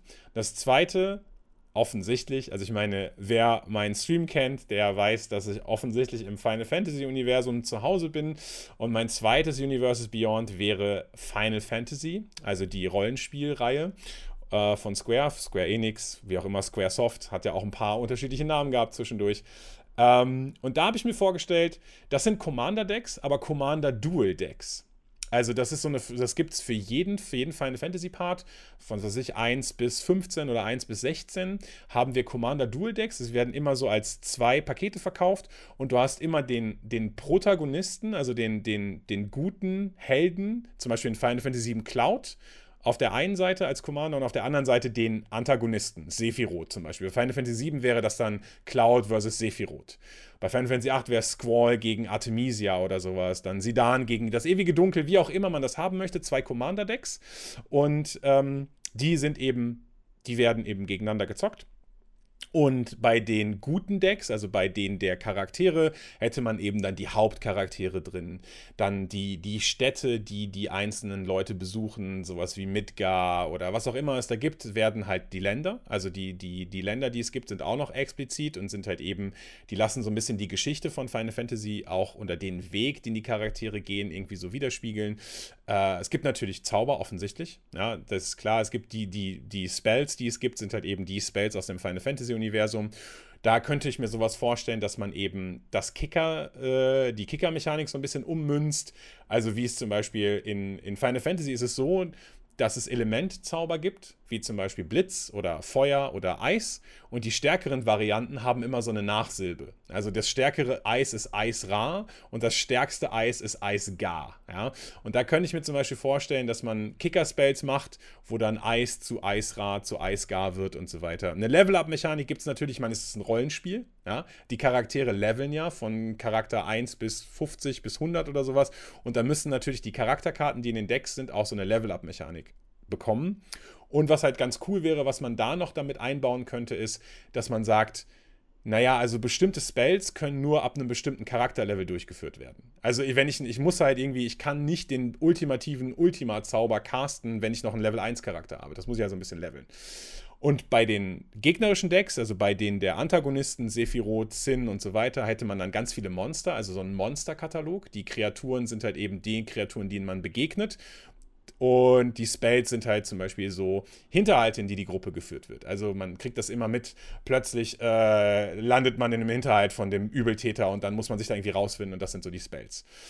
Das wäre der Teil 1 und jetzt kommt der Rollenspielaspekt. Äh, später, also wenn die Dual Decks released sind zu den einzelnen Univ zu den einzelnen Final Fantasy Teilen. Und das announced Wizards nicht. Das ist jetzt so ein bisschen, also ich, ich erzähle euch das jetzt natürlich, weil es meine Idee ist, aber Wizards wird das nicht announcen. Später, ein paar Monate nach dem Release der Dual Decks, kommen so Upgrade-Kits für die Decks raus. Und zwar ist es so, ihr kennt das, wenn ihr ein Rollenspiel spielt, dann gibt es halt immer den Endboss vom Rollenspiel. Aber bei Final Fantasy ist es so, dass es niemals der stärkste Boss im Spiel es gibt immer so einen Aftergame, New Game Plus Ultra Mega Super Boss, der 100 mal stärker ist. Sozusagen, man will ja auch bei einem Rollenspiel den 100% Safe. Ja, man will es nicht einfach nur durchspielen, man will jedes Item, man will das ultimative Equipment und man will den stärksten Boss im Spiel besiegen, der niemals der Endboss ist. Und das bedeutet, wir machen ein paar Monate nach dem Release der Dual Decks gibt es Upgrade Kits für die beiden Decks. Die Hero Decks bekommen dann die bekommen dann die ultimativen Waffen, die Ultima-Waffe, die bekommen dann halt die die Gunblade für Squall, die bekommen die ultimativen Items, die bekommen, das sind so richtig so krasse Artefakte und Spells, mit denen man das eine äh, Deck upgraden kann und das andere Deck bekommt dann halt eben die ultimativen Bosse, also nicht die Endbosse und die Antagonisten, die bekannt sind, sondern die ganz, ganz, ganz krassen, die Weapons aus der Final Fantasy Reihe. Ruby Weapon, Sapphire Weapon, Omega Weapon, Yadis, der Richter oder sowas. Diese viel, viel zu starken Gegner, die werden dann da noch da reingepackt und so, dass man jeweils die einzelnen Dual-Decks, die man als Commander-Deck hat, dann eben ein paar Monate später upgraden kann. Und wichtig dabei ist, dass die in irgendeiner Weise eine Mechanik haben, dass die nicht in die anderen Decks reingehen dürfen. Also es darf zum Beispiel nicht der ultimative Boss darf dann in dem Hero-Deck sein, beziehungsweise die ultimativen Waffen dürfen dann nicht in dem anderen Deck sein. Aber so ein paar Monate später soll es auf jeden Fall nochmal diesen 100% Safe, alle Items, alle Bosse Upgrade geben, sodass man die Decks irgendwie besser machen kann. Was natürlich, genau wie Dustin gerade zeigt, auch richtig gut fürs Money von Wizards ist. Also Wizards bucht nicht, wenn ihr das machen wollt. Wir verraten das auch niemandem, dass es diese zusätzlichen Upgrade-Kits für die Commander-Decks geben wird. So, das war mein kurzer Pitch von den Universes Beyond Breaking Bad und Final Fantasy. Boah, richtig geil. Sogar inklusive Marketingstrategie. Also das ist ja schon Next Level. Auch schöne Auswahl übrigens. Breaking Bad Final Fantasy hat mir sehr gut gefallen, schön vorgestellt. Richtig geile Auswahl. Mehr kann ich ja gar nicht zu sagen. Richtig, richtig gut. Hat mir gefallen. Ich muss mir jetzt leider outen, dass ich da bei beiden Themen komplett blank bin. Ich habe, glaube ich, äh, weder Final Fantasy mal gespielt, noch Breaking Bad geschaut. Insofern beides thematisch irgendwie nicht so ganz bei mir. Aber genau das ist es ja bei Universes Beyond jeder hat da so ein paar Universen, in denen er sich gut auskennt, was er geschaut hat. Und der Kai will, glaube ich, gerade den Podcast mit mir beenden, oder? Nee, ich wollte den Podcast nicht beenden, aber ich wollte den Zuhörern gerade sagen, dass eine Stelle frei geworden ist hier im Podcast. wir, suchen, wir suchen noch einen neuen Co-Host, also wenn ihr Bock habt, bewerbt euch einfach. Ja, wobei ich würde jetzt sagen, wir warten mal ab, was Christian sich für Secret Layers ausgedacht hat, oder? Ja, hören wir da erstmal rein, würde ich sagen. ja, kann ich loslegen. Tatsächlich habe ich auch zwei äh, Franchises mir rausgesucht. Ähm, die erste Franchise ist bei mir Diablo, denn Diablo 2 habe ich dann doch in ganzen Ecken mehr gespielt. Und das wäre für mich so der Klassiker. Nächstes Jahr kommt Diablo, also vielleicht kommt nächstes Jahr Diablo 4 raus, vielleicht auch erst übernächstes Jahr. Warten wir mal ab, wie schnell es geht. Ähm, das wäre auch ein guter Anlass, sowas zu machen, einfach ein Secret Lair Diablo zu machen. Da gibt es auch eine Menge Dinge, die wir bringen können. Es gibt genug legendäre Kreaturen, so ein Deckard Kane zum Beispiel oder so ein, so ein Tyrael, der da einfach auftaucht. Na klar, so ein Diablo darf gerne auch auftauchen. Äh, und warum das natürlich unbedingt gemacht werden muss, es gibt natürlich auch den Ormus, der in Diablo auftaucht. Äh, insofern die perfekte Chance, einen Ormus zu drucken. Ja, mitdenken müsst ihr, Leute, mitdenken. Genau, und das könnte ich mir super vorstellen. Irgendein legendäres Item, da gibt es ja auch mehr als genug Auswahl. Und das ist auch nah dran an Magic und Fantasy Lore. Insofern Secret Lair Diablo, super Anlass, bietet sich. Also ich würde sogar sagen, dass es gar nicht so unwahrscheinlich ist, dass es nächstes Jahr oder übernächstes Jahr passiert. Äh, bin aber mal gespannt. Das ist tatsächlich nicht so unwahrscheinlich, würde ich mal sagen. Also schöne Auswahl, wie du jetzt gesagt hast, die Thematik. Man hat ja auch so Engel gegen Dämonen, das ist ja auch so ein Magic-Thema, was immer wieder aufkommt. Boah, geil. Ah, du hast noch einen, glaube ich, ne? Ich wollte dich gar nicht unterbrechen, sorry. Alles gut. Äh, das zweite, was ich mir ausgesucht habe, ist das Dune-Universum. Da gibt es ja jetzt auch die neuen Filme wieder. Da gab es aber auch schon diverse Videospiele. Es gab schon Verfilmungen. Es gibt natürlich die Bücher. Insofern, das ist auch ein sehr reichhaltiges Universum, an dem man sich bedienen kann. Und es gibt tatsächlich auch schon Referenzen dazu in, in Magic, denn Sandwürmer sind Magic-Spielern jetzt auch nicht unbekannt. Insofern, zumindest mal einen Teil hätten wir ja schon. Wir könnten also Karten recyceln. Ähm, wo ich allerdings bei Dune jetzt eher sehe, für mich wären das Commander-Decks. Ich würde einfach mehrere Fraktionen als Commander-Deck machen. Der Klassiker sind ja meistens, dass so vier Commander-Decks released werden. Überhaupt kein Problem. Wir nehmen einfach die Atreides, wir nehmen die Harkonnen, wir nehmen die äh, Bene Gesserit und dann würde ich auch sagen noch Corino. Und dann haben wir vier Fraktionen aus der Welt von Dune, die auch genug Legenden bieten, um sie vorne drauf zu stopfen. Und dann ja, ein bisschen schön auf der Sandwelt unterwegs sein. Es gibt sehr viel mythisches Lore rund um ähm, Dune. Also ich glaube, da könnte man ja easy diese vier Commander-Decks voll kriegen. Und ein bisschen das Problem, was ich da sehe, dass es jetzt natürlich keinen klaren Franchise-Holder gibt. ist klar, es gibt die Filme, die momentan am beliebtesten sind, aber dann gibt es ja die Spiele und dies, das, jenes, ja alles ein bisschen verstreut. Das ist ein bisschen schade, deswegen macht es das etwas unwahrscheinlicher. Und natürlich ganz, ganz, ganz wichtig, ich glaube, im Dune-Universum gibt es ja Spice, ne? Also Halo, können man. Jetzt halt nicht Crystal Halo, ne? Das kristallisierte Halo wie bei Kai eben. Space, Spice Halo. Das Spice Halo, ne? darf natürlich nicht fehlen. Richtig gut. Aber ist das nicht auch so eine Catchphrase von Wizard? The Spice must flow? Also irgendwie kommt mir das so, kriege ich das jedes Jahr beim Jahresbudgetbericht, habe ich das Gefühl, dass The Spice must flow bei Wizards auf jeden Fall. Also das ist irgendwie. ja, aber auf jeden Fall coole Auswahl auch. Also ich mag beide, ich mag, ich mag beide IPs, sag ich mal. Diablo habe ich auch einfach bis, keine Ahnung, also so viele Stunden meines Lebens reingesteckt. Also wie oft ich, keine Ahnung, Need ist Offer irgendwas in einen Diablo 2 Game-Titel geschrieben habe, um irgendwie an irgendwelche Runen zu kommen. Oh mein Gott. Ich wollte gerade sagen, ich glaube, die Runenwörter kenne ich immer noch teilweise. Ja. so Reitietal Soul, ey, musst du auf jeden Fall haben. Ja. ja. Oh mein Gott. Ja, wie auch immer. Also es ist auf jeden Fall eine schöne Auswahl. Kann mir auf jeden Fall auch vorstellen, dass es gar nicht so unrealistisch ist, wie du gerade schon gesagt hast. Engel gegen Dämonen, Diablo, definitiv. Ich meine, es ist halt von Blizzard. Ich weiß jetzt nicht, wie groß da die Konkurrenz ist, sozusagen. Ob da jetzt irgendwie Wizard sagt, nee, mit Blizzard machen wir es nicht. Aber ähm, zumindest bei Dune gibt es jetzt, glaube ich, auf keinen zumindest offensichtlichen Konkurrenten. Und äh, das kann ich mir auf jeden Fall auch sehr gut vorstellen. Also sch schöne, schöne Universes. Bleibt noch einer im Bunde. Das denn? Ja, ich habe mir das Legend of Zelda-Universum rausgesucht. Ich habe tatsächlich nur ein Thema quasi. Dafür bin ich da mit dem Thema ein bisschen mehr ins Detail gegangen. Also auch das Zelda-Universum bietet halt unendlich viele Möglichkeiten. Ganz am Ende stelle ich euch quasi mein Zelda Secret Layer vor. Ich habe tatsächlich Magic-Karten rausgesucht, also für so eine Reskinned-Version quasi, wie man dann ein komplettes Zelda oder ein Link Secret Layer wird es in diesem Fall sein, aufbauen könnte. Aber so im Allgemeinen, da kann man wirklich einiges aus dem Universum abzapfen, sag ich mal, für Secret Layer oder Universes Beyond. Mir fallen Länderkarten ein, sei es jetzt im Godzilla-Style. Man findet wirklich die Hyrule-Ebene als Ebene. Gerudos, die wohnen in den Mountains, ein Gerudo Mountain, die Zoras leben unter Wasser, hat man eine Insel, die Dekus leben im Wald, hat man einen Wald.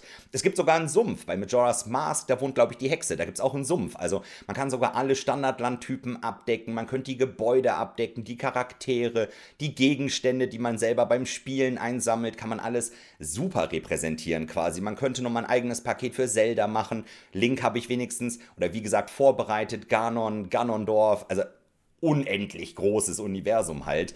Wie gesagt, auch mit den Items. Und da habe ich mir gedacht, da design ich einfach mal mein eigenes Secret Layer. Also Secret Layer Link. Und das ist quasi die Hauptperson von meinem Secret Layer. Den gibt es natürlich auch als Karte. Der wird durch die Magic-Karte Vares, der Waldläufer aus Silbrigmond repräsentiert. Das ist der Dungeon Elf. Kennt er vielleicht. Also das war immer, wenn man eine Kreatur spielt, wenn man Dungeon completed hat, er selber Ward, habe ich mir gedacht, der passt eigentlich ganz gut zum Link. Ich wollte halt keine Elfenkarte, die jetzt super mit anderen Elfen synergiert, weil Link geht ja alleine auf die Abenteuer. Er forscht auch mal so ein Dungeon oder so ein Tempel. Da habe ich mir gedacht, so, ne, so ein Dungeon-Elf, der würde ganz gut passen, der war es. Dann hat Link natürlich immer mit dabei das Master-Schwert. Ganz wichtig, das Schwert. Bei Link natürlich, das darf nicht fehlen. Da habe ich mir gedacht, bei Magic könnte man das Schwert der Rache nehmen. Ist jetzt nicht so 100% on Flavor aus dem Magic-Universum, aber von den Fähigkeiten fand ich das ganz gut, dass das plus 2 plus 0, Erstschlag, Wachsamkeit, Eile, Trample. Das ist quasi das Akroma-Schwert, könnte man sagen. Man könnte ja auch ausweichen auf ein anderes Schwert oder so Schwert, Fire and Ice, Feast and Famine. Da gibt es ja eine Million, aber ich dachte mir so mit Protection, nee, lieber Statuswerte. Das Master-Schwert ist ein sehr krasses, legendäres Artefakt, das soll gute Werte geben, habe ich halt das Schwert der Rache genommen. Dann Link hat natürlich immer Pfeil und Bogen mit dabei. Im Magic-Universum könnten wir uns da bei dem Bogen der Nylir quasi bedienen. Angreifende Kreaturen kriegen Todesberührung. Dann kann man Marken, plus 1 plus 1 Marken auf Kreaturen legen, zwei Schaden auf den Flyer schießen, drei Lebenspunkte erhalten. Also so eine schön flexible Karte, nicht übermäßig stark. Dann haben wir schon mal Link mit dem Schwert, mit dem Bogen.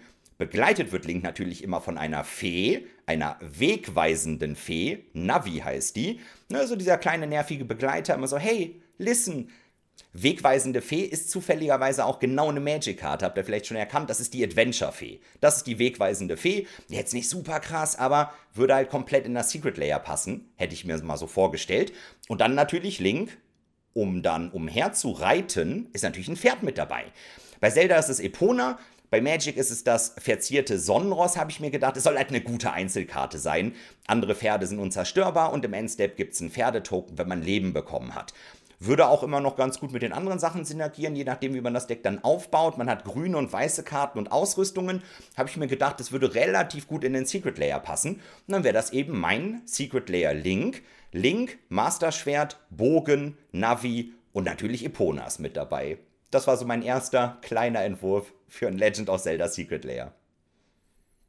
Für 34,99 jetzt auf der Secret Layer Seite erhaltbar. Äh, ihr könnt es fünfmal kaufen oder in Foil. Äh, Korrekt. von Chibi natürlich auch dabei. Selbstverständlich. Ja, cool, ey. Mega geil. Also ich mag die, ich mag das Franchise natürlich auch gerne.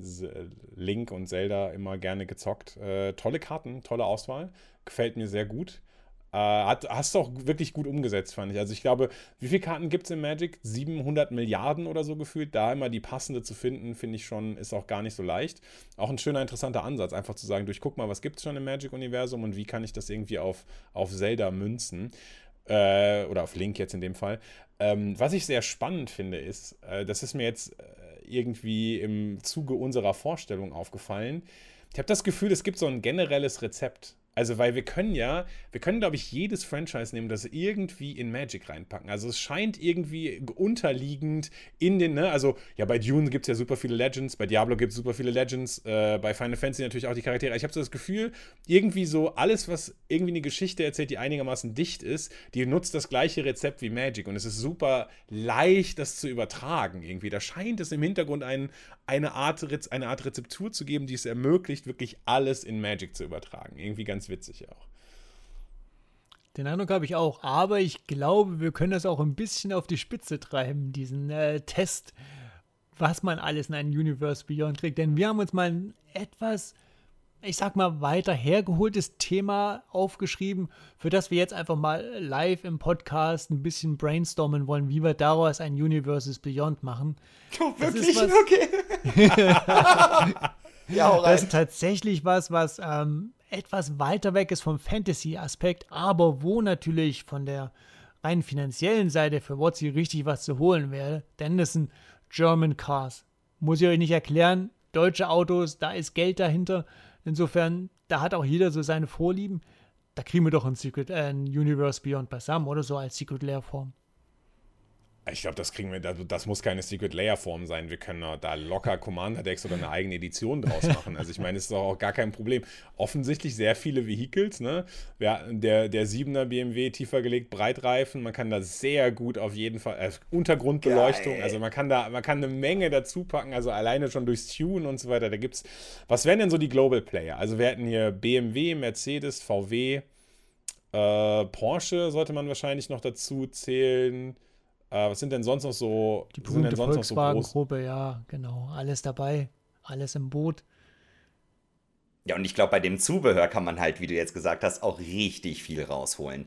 Also wenn man jetzt quasi so den Standardwagen hat, irgendwie der Standard-BMW quasi, der ist dann zwar schon ganz nice, so als Karte in Universes Beyond, aber jetzt hast du gesagt, den kann man ja auch tunen. Das, ich glaube, das ist so mein Spezialbereich. Das finde ich schon ganz geil. Jetzt hast du gesagt, was hast du eben gesagt? Breitere Reifen? So extra breite Reifen. tiefer gelegt, ja, Untergrundbeleuchtung. Das, was man, was man in Need for Speed halt macht. Ja. Stimmt, Need for Speed, sehr geil. Oh, das wäre auch ein geiles Secret Layer. Aber ja, so breite Reifen, Trampelschaden, klare Sache. Ja, auf Dann jeden Fall, äh, ja. so ein NOS Turbo, gibt Eile wahrscheinlich. Oder Ja, sowas klar, wie. ja, ja. Ah, Oder? Ja, oder? Sowas wie plus 3 minus 2 oder so könnte das auch geben. Ne? Ist ja sehr leistungssteigernd, aber ich glaube, das darf man ja auch nicht unendlich oft machen. ist auch schlecht dann für die Maschine quasi. Für Eile habe ich auch einen machen. Vorschlag dann, ja. Ja, Eile? Eile, da drucken wir einfach ein Land. Äh, und zwar ist es einfach äh, Autobahn. Ähm, und da ist dann einfach Eile angesagt. Äh, Tab und Kreatur Klar. kriegt Eile und sowas überhaupt kein ja, Problem. easy, Ja. die German Autobahn. Geschwindigkeitsbegrenzung aufgehoben, einfach so durchgestrichen und dann Ich- geil. Ja, ja. Ich frage mich noch, ob man irgendwie, also was ich wirklich schwierig an so Evergreen-Mechaniken unter, unterzubringen kriege, ist irgendwie Flying. Ja, und da habe ich mich gerade so ein bisschen an diese, kennt ihr diese 90er Jahre Hip-Hop-Videos, wo die Stoßdämpfer so bis zur absoluten Oh. Übertreibung. Ist das schon so ein Anfang von Flying, wenn man so ultra krasse Stoßdämpfer. Ne, es ist nicht wirklich Flying. Ne? Vielleicht ist das Erstschlag. die- wenn man, man könnte aber so, man könnte bei diesen Monster Trucks, weißt du, die Oh dann ja. auf diesen, die bei diesen, durch diese Skateparks oder so. Oder ja, so eine Rampe, die, gibt Flying. Ja, ja, so eine, richtig, ja, das könnte man schon machen. Vielleicht, ich weiß nicht, Monster Truck Park, auch so eine, auch so ein Land, das wie die Autobahn eben nicht Haste, sondern Flying gibt, wäre vielleicht eine Also, Möglichkeit. Wir haben doch alle früher ähm, A-Team, Knight Rider und Colt für alle Fälle geschaut. Da, da habe ich so viele Autos fliegen sehen, das ist überhaupt kein Problem. Das stimmt, das ist wirklich gar kein Problem. Allgemein jetzt leider German Cars ist leider das Thema. Jetzt hast du Knight Rider gesagt, das wäre auch ein Secret Layer, schön mit Kit und so, richtig geil, die ganzen Add-ons, mega geil. Du hast noch den LKW, den Truck zum Transporten. Ne, wann kriegt David Hasselhoff sein erstes Secret Layer, ist hier die Frage, ne? Also, oh, das Aber wie, wie können wir uns wirklich, wie können wir uns abgrenzen von einem, von einem Quartett German Cars? Also es muss noch irgendwie so ein bisschen, es muss noch ein bisschen was, Ja. da muss noch ein bisschen Spice rein. Ja, wir brauchen noch Spells. Wir brauchen Removal-Spells, zum Beispiel Radkralle. Daring- Oder, Nagel, Ja, hier, oh, Nageldings, Radkralle wie bei. Need for Nagel, Speed. Nagel aus, ja, ja, Ja. richtig. Geschwindigkeitskontrolle, hat einfach Stun-Counter. So Also- Speedbumper Jo. einfach, ne? So. Ja, klar. Geht auch. Auch geil. Und dann ist Was nichts mehr mit, mit äh, Quartett, wenn wir da einfach Spells haben. Das ist absolut Ja, kein und- Quartett, das ist richtig geil dann schon. Ich glaube, das muss ich mir dann doch kaufen, das Secret Layer auch. Ja, ja. Und Schon so ganz schön Arrest viele in jetzt. Form von Polizei oder Bulle irgendwie so, ne? Das Auto darf nicht mehr weiterfahren, konfisziert oder so, zack, hier äh, Pazifismus drauf. Die Bullerei am Start vielleicht noch, ja. Uh, Das wird TÜV dann die Karte, wo niemand gegen spielen will. Boah, TÜV abgelaufen. Oh, dann kommt das Ordnungsamt. Und Das dann, ist der oh, Sweeper, TÜV abgelaufen. Das ist dann das zweite Secret Layer. Oh, ich habe auch noch, ich habe auch noch ein, ich habe auch noch ein Mass Removal. Äh, zweispuriger Kreisverkehr ist einfach Removal für alle Autos tatsächlich. Zumindest hier in Münster. Zweispuriger Ja, Kreisverkehr auch, ist jeden Tag ein. Unfall. Also, Das ist gefährlich. Boah, also, doch, jetzt haben wir aber wirklich gemerkt, ne, ich glaube, das Thema ist fast egal. Man kann da immer einen Secret Layer oder irgendwas ähnliches draus machen. Aber das ist doch locker, ja. locker machbar. Locker machbar.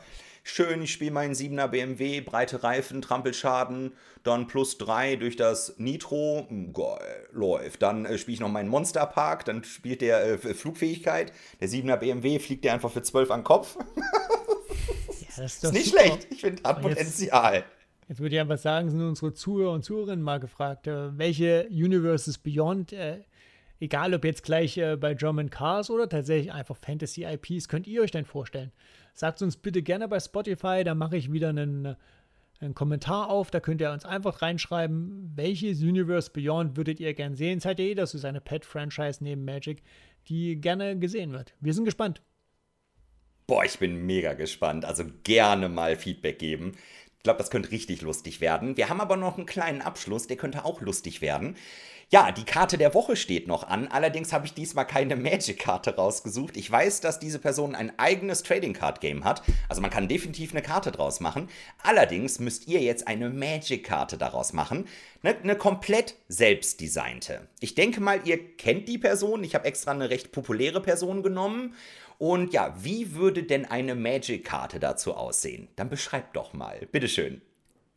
Also, äh, wir können erstmal damit anfangen, dass wir hier eine Person haben, die sehr muskulös ist, ein, sag ich mal, einen blauen Untertrainingsanzug und einen orangenen oder na, orangefarbenen Trainingsanzug mit japanischen Schriftzeichen hat, zwei Armbänder und in einer Kampfposition ist mit einer sehr auffälligen spitzen schwarzen Figur, äh, Frisur, Entschuldigung, nicht, äh, nicht sehr muskulös, sehr schwarze, auffällige, spitze Frisur. Äh, es ist natürlich Son Goku, also aus dem Dragon Ball-Universum. Yes. Und äh, gut, Son Goku äh, ist natürlich ein sehr, sehr, sehr krasser Kämpfer. Ähm, wenn ich mir jetzt vorstellen müsste, wie ich Son Goku umsetzen sollen würde, dann ist natürlich zum einen auch wichtig, in welchem Zeithorizont bewegen wir uns. Hier ist er gerade in der Normalform, das erkennt man an seinen schwarzen Haaren. Äh, aber natürlich, wenn es dann weitergeht mit Dragon Ball Z, Dragon Ball GT, Dragon Ball, keine Ahnung, was es alles gibt, dann kann er natürlich auch in Super Saiyajin-Form sein. Aber jetzt gerade ist er eben nicht blond. Ich würde sagen, Son Goku sollte eine Kreatur sein, die quasi unzerstörbar ist, weil er fühlt sich zumindest unzerstörbar an und sie sollte auch eine Level-Mechanik haben, so ähnlich wie die Leveler damals in Zendika, denn äh, Son Goku ist ja nicht immer in Normalform. Son Goku kommt mal auf Super Saiyajin Stufe 1, auf Super Saiyajin Stufe 2 und auf Super Saiyajin Stufe 3. Ähm, manchmal sogar auf 4, je nachdem.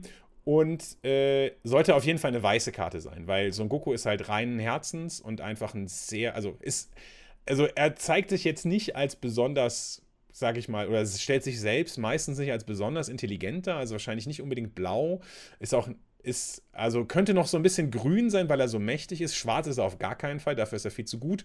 Rot könnte er sein, vielleicht er manchmal so ein bisschen hitzköpfig ist. Also ich würde so sagen, im, Farb, im Farbspektrum weiß am ehesten, dann grün, dann rot, auf gar keinen Fall schwarz und blau. Sollte eine sehr starke Karte sein, sollte eine Leveler-Mechanik haben. Aber äh, ich lasse da gerne auch nochmal Christian zu Wort kommen. Ja, ist gut, dass du schon gut ausgeholt hast, weil wieder so ein IP, in dem ich kaum zu Hause bin. Ähm, oh, aber, sorry. ja, alles gut. Gegenvorschlag. Äh, Leveler-Mechanik. Wir haben ja jetzt den Sleeper Agent und wir haben ja schon Figure of Destiny. Also ich würde da doch das Level-Up eher über sowas sehen, oder? Dann kommen Fähigkeiten dazu, wenn wir reingezahlt haben und er landet auf der nächsten Stufe. Wie wäre es denn damit? Das scheint ja jetzt bei Wizards wieder gut angekommen zu sein. Da kann man vielleicht sogar auch die verschiedenen Farbidentitäten unterbringen. Ich meine, Figure of Destiny kann auch hybrides Mana zahlen, um hoch zu leveln. Also da gibt sich doch bestimmt hier was, oder? Boah, auf jeden Fall. Das finde ich echt ziemlich gut, ja, auf jeden Fall. Also Leveler, also nicht dann diese Leveler-Mechanik, sondern eben diese Figure of Destiny-Mechanik. Dann könnte man sowas machen wie, ja, ist halt eine Normalform. Wenn er das erste Mal gelevelt ist, wird er zum Super Saiyajin. Das zweite Mal kann er nur benutzen, wenn er ein Super Saiyajin war. Dann ist er eben Ultra Saiyajin und so weiter, genau wie bei Evolved Sleeper. Äh, finde ich gut. Ich würde sagen, mh, mm, Son Goku. Ähm Eternal Vielfraß. keine Ahnung, wer. äh, oder keine Ahnung. Äh, Super Saiyajin des reinen Herzens. Grün-Weiß startet mal als, ich würde sagen, vielleicht als 2-3er. Ich glaube, 3-3 wäre schon zu gut. Äh, hat dann irgendwie die erste Mechanik, kostet irgendwie ein weißes Mana, macht ihn zu einer 3-3-Kreatur und Super Saiyajin Indestructible. Äh, zweite macht, kostet dann irgendwie weiß-grün macht, legt dann eine plus 1 plus 1 Marke drauf und macht einen Food Token oder so, weil er irgendwie auch was zu essen braucht und dann irgendwie die dritte ist dann irgendwie, kann er nur, keine Ahnung, kostet 5 Mana und gibt ihm Flying, Lifelink und plus 2 plus 2 permanent oder so. Ich habe es jetzt nicht genau gebalanced, aber es sollte irgendwie sowas in der Richtung sein. Grün-Weiß, Counter, dick werden, fett werden, stark werden, destructible werden, Super Saiyan-mäßig rüberfliegen. Das ist schon sowas. okay. Also das mit dem Balance ist nicht so schlimm, das macht Wizards auch nicht immer. Also man kann schon einfach mal erstmal was designen und dann gucken, was passiert. Äh, Legendary muss vermutlich noch draufstehen, ohne dass ich jetzt Experte bin. Insofern, ja, dann äh, das klingt doch nach einer spielbaren Magic-Karte, oder? Boah, definitiv. Das gefällt mir richtig gut, was ihr daraus gemacht habt. Habt also Aufgabe definitiv erfolgreich gelöst. Heute ein bisschen anders. Fand ich übrigens auch cool. Jetzt, Kai, du hast ihn weiß und grün gemacht. Das finde ich tatsächlich sehr gut, weil Son Goku ist ja kein Mensch. Der ist ja ein Saiyajin, der kommt von einem anderen Planeten. Die Menschen genau. sind halt mono-weiß, human. Klar, auch im Magic-Universum mal eine andere Farbe, aber Saiyajins, solange die ihren Affenschwanz hier haben, können die sich ja auch in große Affen verwandeln. Ne? Deswegen auch ja, grün, ja, genau. ne? je nachdem. Fände ich ja. auch ganz geil. Vielleicht kann man auch noch mal so ein Prinz Vegeta irgendwie auf einer Seite Saiyajin, dann eine Transform-Karte machen, dann wird er der riesige Wehraffe hinten drauf oder so. Da kann man schon, glaube ich, geile Sachen machen im Dragon Ball-Universum. Gibt super viele Charaktere, Ausrüstungsgegenstände, kann man alles Mögliche machen. Ja, hat mir gut gefallen und ja, was ihr draus gemacht habt, hat mir auch richtig gut gefallen. Super geil. Prima. Dann äh, würde ich sagen, haben wir heute ein bisschen ausgeholt rund um Universes Beyond. Ich hoffe, es hat euch gefallen. Ähm, nächste Woche dann wieder einen etwas stärkeren, echten Magic-Fokus, gehe ich davon aus, beziehungsweise in der nächsten Folge. Ich habe auf jeden Fall viel Spaß gehabt. Wir hoffen, ihr habt auch viel Spaß gehabt und hören euch zur nächsten Folge, oder? Bis dann. Ciao. Tschüss. Ciao.